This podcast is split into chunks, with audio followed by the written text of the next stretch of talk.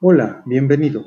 Qué bueno que me acompañas en este segundo episodio de la serie Temas de Salud Mental. Mi nombre es Jorge Toledo y en este segundo episodio te comparto La adicción a las nuevas tecnologías puede ser la nueva pandemia. Comenzamos. La adicción a las nuevas tecnologías puede ser la nueva pandemia.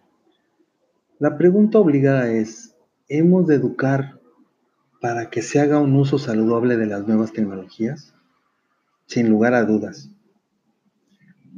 Por ejemplo, en los últimos 20 o 25 años, computadoras, internet y smartphone han llegado a nuestras vidas para transformarlas en tiempo récord, lo cual no debe asustarnos, pero sí hemos de comprender que un mal uso de estos puede tener consecuencias muy negativas para la salud mental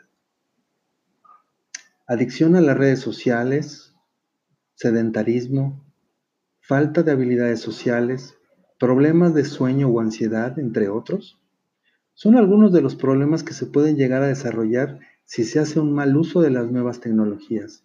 Estas son unas herramientas muy potentes que pueden hacer nuestras vidas mejores y más fáciles, siempre y cuando tomemos conciencia de sus beneficios y perjuicios asociados a su uso. A la segunda parte de la pregunta, sin ninguna duda, este periodo de confinamiento en casa nos ha obligado a realizar muchas gestiones, tareas o momentos de entretenimiento a través de entornos virtuales, trabajo desde casa, reuniones con amigos o familiares, compras, gestiones bancarias, visitas médicas, etc. Son un ejemplo de algunas. Esta situación ha acelerado el proceso de transformación hacia una sociedad más digital y donde la tecnología está más presente cada día. Pero en los últimos meses la frecuencia de los pacientes con problemas vinculados especialmente a un uso excesivo de los smartphones ha aumentado considerablemente. La dependencia que genera sobre algunas personas es muy alta y esto deriva en problemas físicos como psicológicos.